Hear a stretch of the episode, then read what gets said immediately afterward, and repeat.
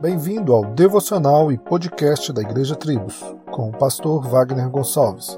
Visite o nosso site www.igrejatribos.com.br.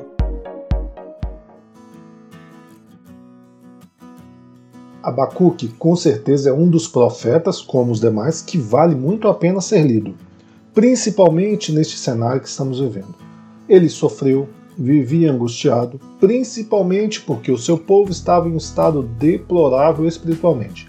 Violência, iniquidade, opressão, tanto que ele declara: a lei se afrouxa e a justiça nunca se manifesta. Porque o perverso cerca o justo, a justiça é torcida. E isso fazia com que perversos e ímpios vivessem bem à vontade, e os justos com grande sofrimento o que fazia ele se questionar: Por que, Senhor? Senhor, tu não salvarás? Por que está indiferente à nossa luta? Porém, o Senhor revelou que iria trazer os babilônios, uma nação poderosa e violenta que invadia as terras e as tomavam para si, e que este povo seria o martelo que Deus usaria para julgar o seu povo. E isso confundiu o profeta, que chegou a perguntar: o que queres com isso, Senhor?